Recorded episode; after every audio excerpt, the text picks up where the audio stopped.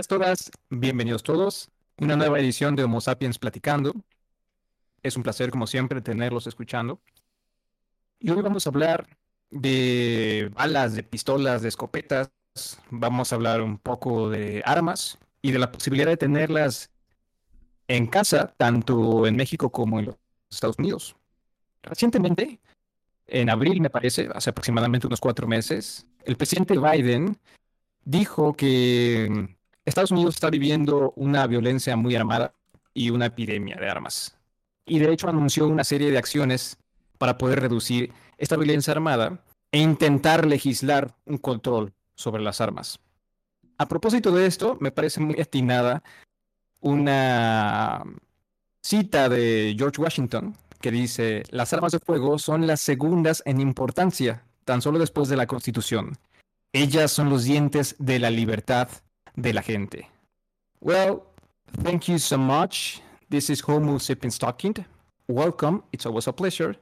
Thank you so much. Today we'll talk about bullets, pistols, shotguns. We're going to talk about guns and the possibility of having them at home, both in Mexico and the United States. Recently, in April, uh, months ago, Biden says gun violence in the U.S. is an epidemic. He announced a series of executive actions to reduce gun violence and urged gun control legislation. So tell me, guys, Edgar, Dair, Angel, Harrison, Chris, what do you think about this? Oh shit. well, where do I start? So the United States has this Second Amendment that allows us to keep a well-regulated militia is how the Second Amendment starts to secure the the rights of a free state and the right of the people. So it allows us and encompasses us to have in our possession and hopefully be trained to use firearms. Now, it doesn't go into depth on the firearms as they were quite rudimentary back in the day when this was ratified, which I believe was 1791. So it's been quite some time since the forefathers wrote this and passed what they saw as a firearm to be held by the people. But it also says in the Second Amendment that it is not to be infringed. So take that as you will, whether that means you can own a Tommy gun, that's up to you to decide. The ATF likes to believe otherwise and likes to regulate things very well. I myself own, I will say, it, a couple, maybe a few firearms, and I try to do my best to own and keep them safely and to operate them safely and to keep myself well versed with their operation and safe usage. All right. Hey man, like Well, you- Uncle Ben used to say, with great power comes great responsibility. yeah, be careful. What do you think about this, Adair? I enjoy the Second Amendment, to be honest. Why? Okay. I, I myself, like Harrison, own a couple of firearms, and Just a couple. before, yeah, just a couple. I have a little mini arsenal at home, but no, man, I, I enjoy firing them. Uh, sometimes uh, we get together with the guys and we do a little bit of, you know, shooting at my parents' house because they own a little bit of land and they're outside city limits. And Mhm. here, if you're outside city limits, it's legal for you to, you know, fire your firearms. I know Chris knows all about that, don't you, Chris? Tell us, Chris. Come on. Yes, I am also a supporter of the Second Amendment, and I believe if one is to own a firearm, they should use it often for at targets so that they could get well versed in it, so that it could be an extension of themselves, like a sword, um, to protect yourself if you need. And I would encourage people, if they have the ability to, to do the same, because um, a lot of people coming out of the pandemic don't want to work, and they're getting bolder That's true. and uh, even the place I work at, first we had catalytic converters cut out, then we had tools stolen. Now we're having batteries just taken out of trucks. Right. It's just out of business. Okay. So I mean, what happened if someone was on site? You know, what would they have had to do? No, I'm not saying shoot the individual. I'm saying to protect yourself from if they happen to attack. Yes, if they just run off, you don't shoot at them. Yeah. I'd say a fair warning is more than enough. And then it's up to them whether they want to keep their lives or they just want to risk it over a fucking catalytic converter. Muchachos, para que la audiencia hispanoparlante también vaya escuchando, ¿qué piensan de este segundo mandamiento en los Estados Unidos? Ángel, Edgar, ¿qué opinan de esta posibilidad de tener armas para el autocuidado y la prevención? Bueno, pues yo creo que bien dicen por ahí, hay un dicho que dependiendo del sapo es la pedrada. Y pues igual aquí, ¿no? Dependiendo del país, es viable esto, ¿no? Al menos a, a pasarlo a, a nuestro país, pues sí es algo muy complicado, ¿no? Pues por la inseguridad. Imagínate, si de por sí hay muchas personas que se dedican a robar y todo eso, se les permite ya de manera legal comprar armas, pues estaríamos cambiando la constitución completamente y yo creo que también iría en contra de lo que ya está preestablecido. Sin embargo, esto que dicen de que es para seguridad de uno mismo, estaría excelente porque cuántas personas, cuántos rateros llegan a desvalijar casas y uno no puede hacer nada. Por ejemplo, hubo una noticia muy sonada donde unas personas se trataron de proteger de un ratero y las demandaron porque asesinaron al ratero, güey, en su casa. Cosa contraria en Estados Unidos que si tú matas al ratero, pues tienes toda la legalidad, ¿no? Según lo que dice el compañero Harrison. Pero en México no. En México es penado que te defiendas en tu casa. No puedes hacerle nada, tienes que llamar a, la, a las autoridades, ¿no? Y viéndolo por ese lado, pues si, si se diera... En ese sentido, tú estarías a favor, ¿no? De que ocurriera un- una extrapolación del segundo, del segundo Claro. mandamiento en México. Claro, claro, y creo que México en ese sentido, pues sí, sí lo necesita. Lo que viene a ser el contrapeso de todo lo que digo es la facilidad de que la puedan conseguir este tipo de personas, ¿no? Y también que te la apliquen a ti, en tu propia Ajá. casa. No Ajá, sé, Ángel. ¿qué, qué opina?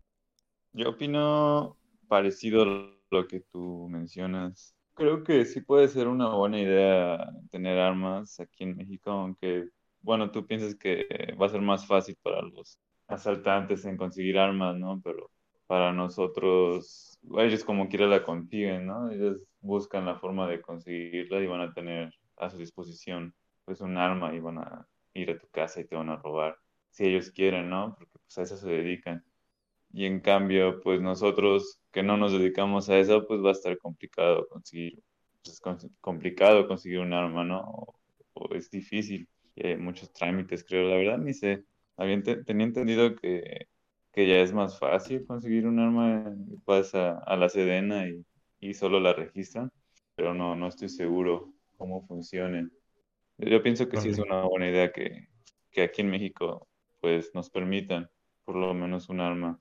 Oye, Al- Aldair, y allá que ya es legal, ¿cuántas pistolas te permiten tener por casa, por hogar o por propiedad privada? No sé si nos puedes introducir junto con Harrison y Chris. El número es ilimitado aquí, no hay límite de cuántas armas puedes poseer. Eh, la única limitante que te ponen es que no puedes tener armas completamente automáticas.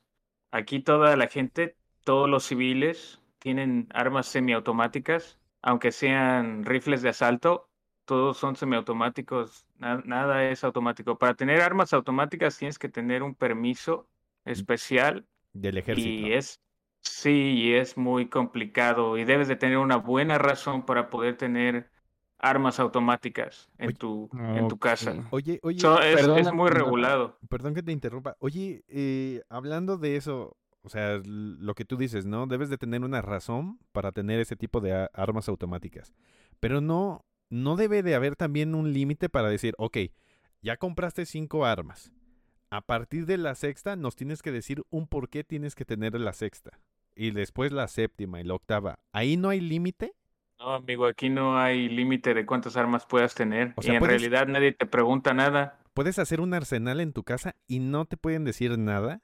Así es. Uf.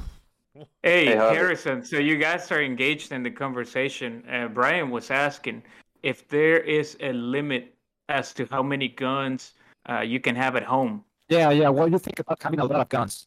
Hey, Javi, let me interrupt by asking what's the rhetoric in Mexico on guns in general?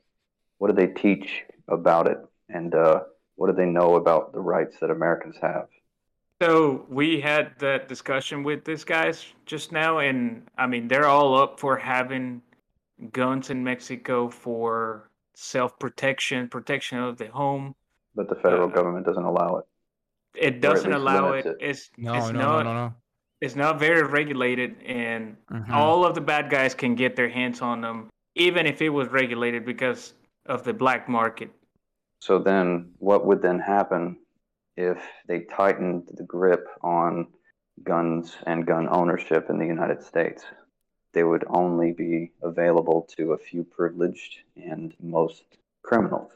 Yes? That's right. Yeah, that's right. I don't know what what do you think about that, Harrison? That that seems like a pretty accurate statement. I think regulation is a good thing, but at the same time, if you illegally have a gun and you're willing to do other criminal things, then why is the law going to stop you? If you abide by the law, it seems you'll be at the mercy of it. But then again, not everyone should have a firearm.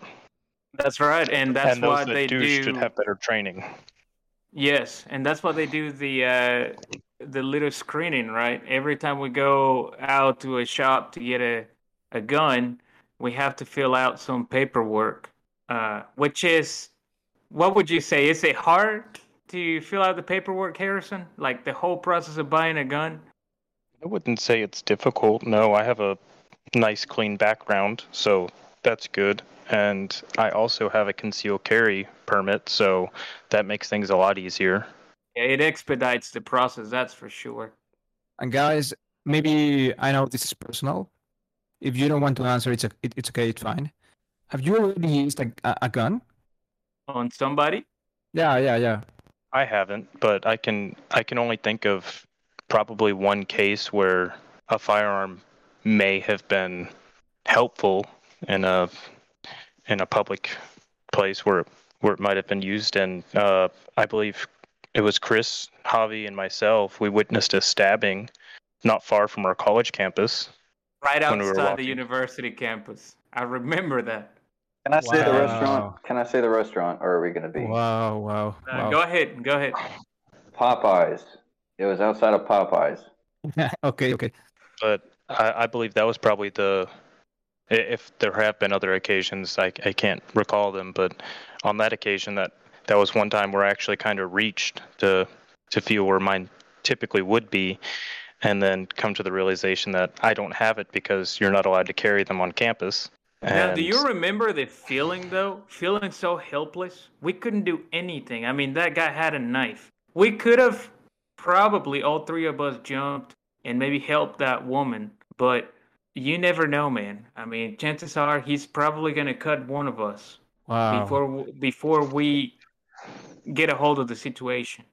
Yeah, So- we we did the next most reasonable thing, which was we sought out law enforcement, and uh, luckily enough for us, there was not even a block away a police officer sitting in a I think it was a Little Caesars parking lot, responding to a different situation. Uh, I happened to get the license plate number of the vehicle that the guy was taking off in, and I believe they they apprehended him not too far away. So it it turned out okay, but at the same time, that's a situation where uh, firearm may or may not have come in handy. ¿Puedes, puedes, puedes contarnos en, en español, Aldair, lo, lo, lo, lo que pasó? Tuvimos un encuentro con una pareja que estaban afuera de un restaurante y este restaurante se localiza cruzando la calle de donde iba- íbamos a la universidad. nos- Y este hombre tenía a la mujer agarrada y la tenía con un cuchillo. Estaba a punto de, ahora sí que de, de acuchillarla. Justamente íbamos pasando nosotros tres cuando vimos esa situación. Y en serio que nos sentimos tan Inútiles. desamparados, inútiles, no, no pudimos hacer nada. Y como le digo yo a Harrison, tal vez nos los tres, ir a ayudar a la, a la muchacha, pero la verdad es que sí, lo pudimos haber hecho, pero uno de nosotros hubiera salido herido, la verdad. Él, él nos hubiera, nos hubiera cortado a alguno de nosotros antes de que pudiéramos deshabilitarlo. Órale, pues estuvo denso, ¿eh? Ah, estuvo Estuvo muy, muy grueso, la verdad. Ese, ese día nos sentimos de veras inútiles y, como dice Harrison, afortunadamente había una patrulla, vaya, a, a unos pasos de, de donde estábamos nosotros, ni siquiera un bloque. Harrison corrió, le habló a la, a la policía, este sujeto se fue porque supo que íbamos a ir a hablar con las autoridades, pero él afortunadamente se acordó del número de las placas del auto y pues lo aprendieron al, al tipo este. El- la segunda enmienda, y corrígeme si no es así, este, Aldair, dice que es para defensa personal, ¿cierto? ¿Cierto? Entonces, en esta situación que nos acabas de platicar, si tú quieres ayudar a la mujer, no puedes accionar el arma, puesto que tú tendrías que estar en peligro. O Sí puedes accionar el arma porque tienes más de un testigo presente que te puede ayudar, in- incluyendo la víctima en este caso.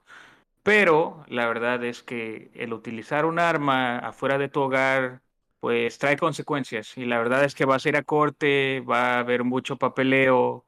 eh, es un proceso muy, muy largo y, y tal, y por una buena causa, pues tú también vas a salir afectado. Eh, eh, porque- justamente eso es lo que me que- quería que me dejaras en claro, porque yo pensé que bajo esa situación ustedes sí podían accionar un arma, pues para salvar a otra vida. Sin embargo, pues me- ya me estás diciendo que no, ¿no? Es demasiado papeleo, demasiado...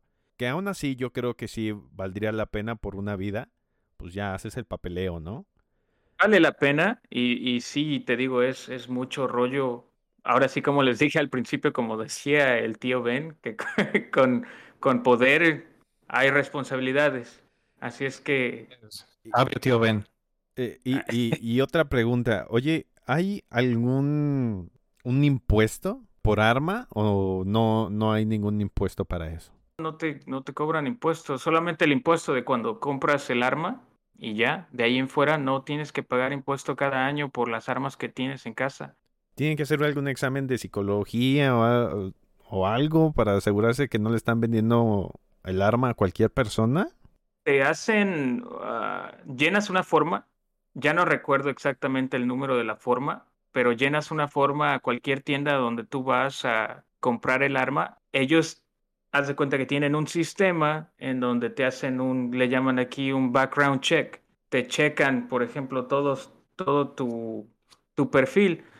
Y ahí mismo en ese sistema, como está conectado al sistema del FBI, ellos saben si has tenido alguna felonía, algún, ¿me entiendes? ¿Algún altercado? ¿Alguna... Algún altercado, si has estado en prisión, si no Si has pagado tus taxas, si estás medicado. Sí, exactamente. Ahí, ahí te sale, te sale todo.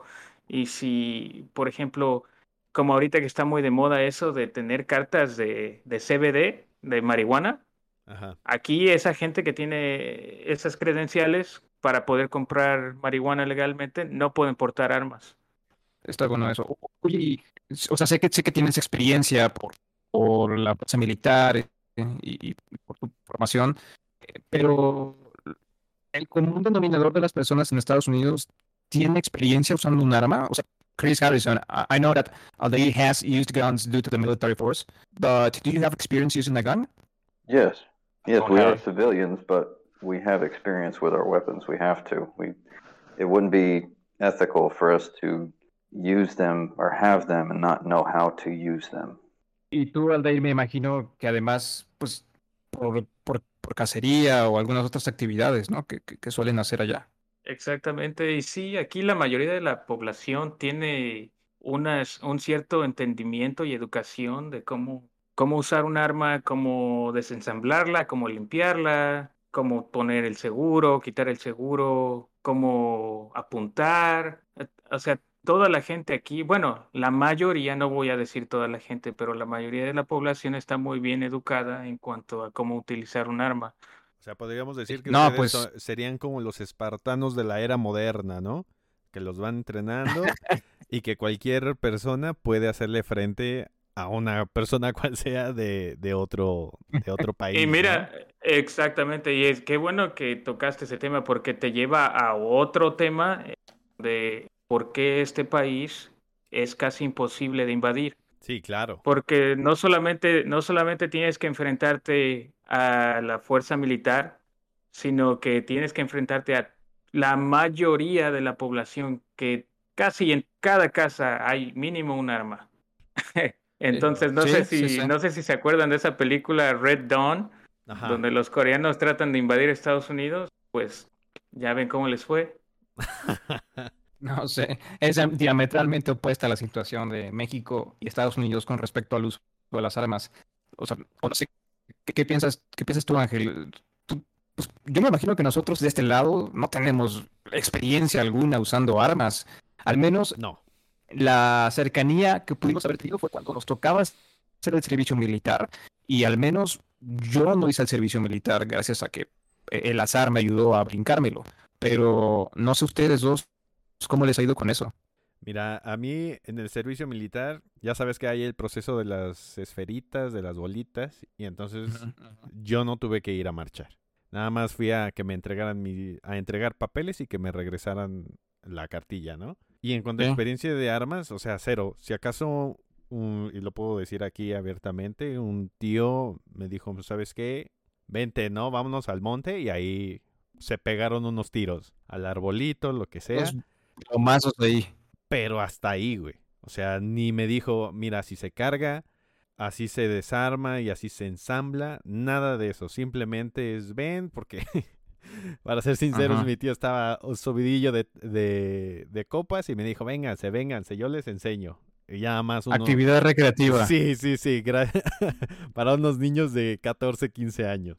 Y este, No, hombre. y, y tiras ahí al árbol y se acabó, ¿no? Nada más unos dos, tres disparos, la verdad es que no me acuerdo. Y es lo único que, eh, que he tocado un arma, es la única vez. Aquel. Ah, pues, a mí, a diferencia de ustedes, sí me tocó ir al servicio. Tuve que ir a todos los sábados durante un año. Bien, ¿y qué tal la experiencia? Pero- No, pero no toqué ningún arma. Ah, ¿cómo No, no? ¿No te acuerdas que yo ya fui tu sensei? Ah, no, no, bueno, pero durante, durante ese año, en el digo, en- servicio, ¿no? En el en el servicio. servicio militar. No, ah, fue, fue una vez que sí nos la dieron, pero son de las como de juguete de madera. ¿Quién sabe qué? Ah, no sé, y nada más la, la Ma- levantamos. Sí. marca, marca Hasbro. Híjole, ya hay una marca. No, Los ¿cuál patrocinadores se, Hasbro? Me- se van a poner mi alegría. Sí, el caso es que nuestra preparación para la guerra no fue muy buena. Según que yo los voy a defender si vienen a atacar. Pero sí sabe, que no les mienta, sí sabe. Tú, cuando fue contigo lo hizo, ¿no? Así Ah, es. sí. Hay que, hay que te cuente él. ¿Qué? Sí, allá ta- también ya había acá tirado, pero había tirado al aire y así, un arma sencilla, ¿no? Por ahí con, el, con, el- con Aldair, sí me prestó acá una semiautomática y, y un sniper, ¿no? ¿Qué era? No sé cómo se Ajá, llama. un rifle de, un rifle de cacería 3006. Ah, eso no es considerado Ah. francotirador, eso es rifle. Es de los dos. Ese fue de hecho utilizado en las guerras de antaño Ajá, y sí era, era considerado un francotirador. ok. Es un calibre ya más, Ah. más grande, más pesado. Y sí patea. Eh, el, el Sí, famoso pero- culetazo, ¿no? Así es. Eh, Ángel, eh, ¿Qué- tú con tu puntería? experiencia, ¿cuál fue la más, lo más difícil de controlar? La escopeta, ¿Porque tiene mucha potencia o qué? sí te, te avienta para atrás bastante y pues no, no tienes una mira así muy fina, ¿no? Es como más hacia el, ¿Sí te llegó a se va, tirar? ¿no? A ver si te pega algo. ¿Te llegó a tirar, Ángel? No, no, no soy tan, tan débil. Sí Eh, aguanté. Y lo pregunto porque yo he visto varios videos eh, donde disparan y yo creo que el- lo hacen conforme lo ven en las películas, ¿no? De maneras irreales porque el arma es, es canija, ¿no? Y da con todo. Y entonces en los videos se ve cómo hay personas que se quiebran la nariz, que se dislocan un hombro, Mm. porque no agarran bien el arma o se confían que el arma solamente hace ¡pau! Y ya, ¿no? Esa Sí, es gente que no pasar, sabe. ¿no? Claro. Si no la agarras bien, sí te da tu buen madrazo, yo digo. Muchachos, pues ha llegado el momento de, de darles una revelación.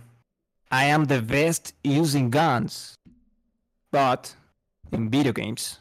La verdad, en los videojuegos me defiendo re bien usando las, las pistolas, pero pues en la vida real creo que jamás voy a tocar una pistola, jamás voy a tenerla ni siquiera cerca, a menos que te vaya a visitar, amigo.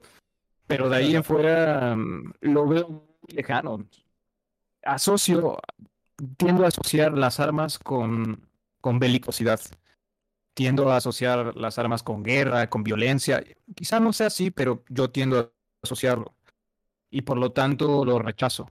Y al rechazarlo no lo quiero cerca de mí, ni quiero que esté pues, en mi vida. Claro. Puesto. No, no quiero. Si hay algo que ha matado muchísimo, además de las enfermedades y el propio humano, es la, son las armas.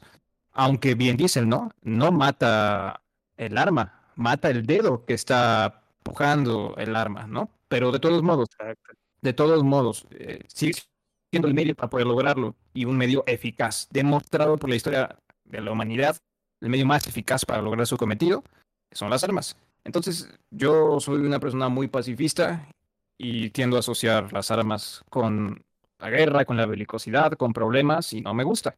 Lamentablemente para los Estados Unidos es una medida de precaución, de cuidado, para cuidar su libertad. Pues está bien, ¿no? Adelante, son sus decisiones. Si afortunadamente, amigo, afortunadamente, no lamentablemente. Yo no sé si, yo no sé si eh, es que es bien complicado ponerse en la situación, contextualizarlo. Es bien difícil. Es bien difícil. Eh, si existiera la ley en México, híjole, sería un apocalipsis probablemente, porque la gente con la posibilidad de hacerlo legalmente, si ya lo hace, si ya lo hace, y tiene resultados de miedo, no sé qué pasaría cuando esto se legalice, si, se, si llegara a pasar, ¿no? No tenemos el a ver, te, te, pongo, te pongo un pequeño ejemplo.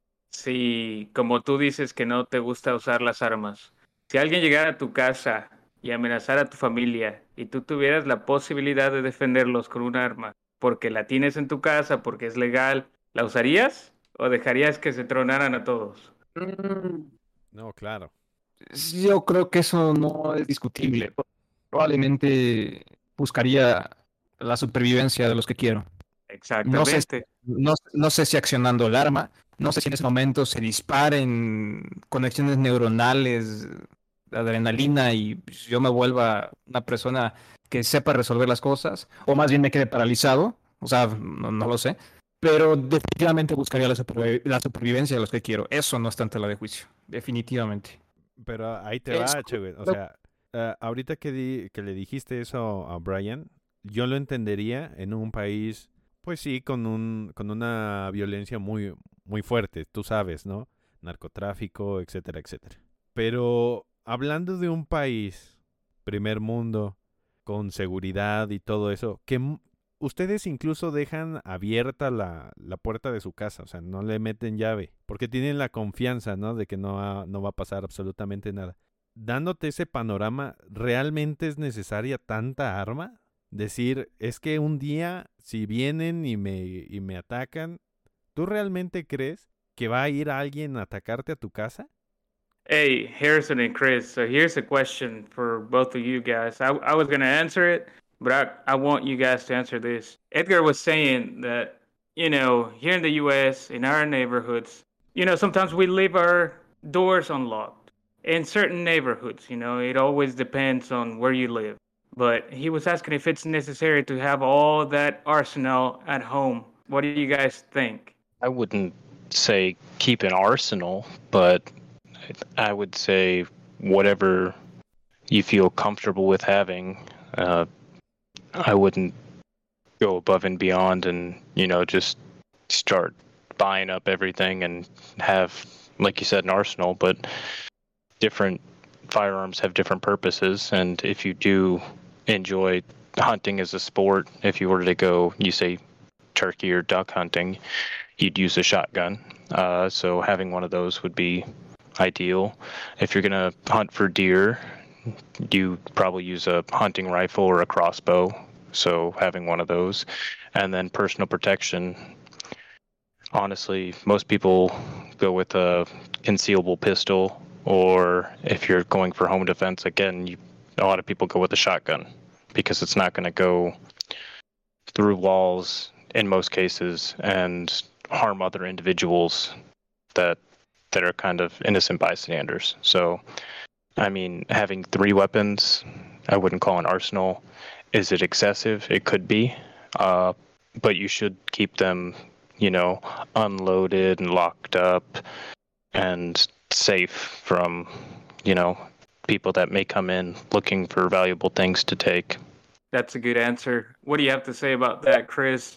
First, I'd like to thank you for referring to us as a first world country because if you knew the state of the electrical, gas, water, and wastewater infrastructure of some of the towns in most of this country, you would be fascinated still calling it a first world country. So, if that gives you an idea, Okay. a lot of people Well- have plenty of weapons. In some counties, they have something called a gun closet. Do I think it's necessary to have that much? No.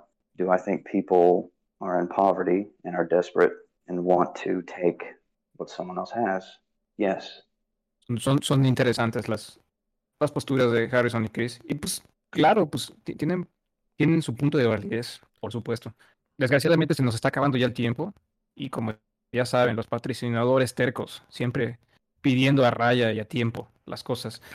Como siempre lo decimos, si el tema nos sale en otra ocasión y lo podemos platicar, pues bienvenido sin ningún problema. No deja de ser un tema picudo, peliagudo, que puede causar urticaria en unas personas, que puede causar fanatismo en otras, pero que sin duda tiene un debate muy abierto, ¿no? Diferentes opiniones, diferentes perspectivas, y habrá que darle seguimiento a, esta, a este segundo mandamiento que está ya en boga en los Estados Unidos y hacer nuestras realidades o imaginarios de lo que pudiera pasar en México si existiera, ¿no? Por algo lo han promovido sin ningún problema en Estados Unidos, ¿no? Habrá que intentar hacer esas comparativas con, con otros países. Pero bueno, eh, nos pasamos a despedir. Thank you so much, guys. It's always a pleasure. Muchas gracias. Leir, Edgar, Ángel, Harrison, Chris. This is Brian Becerra. Les agradezco mucho. See you next time.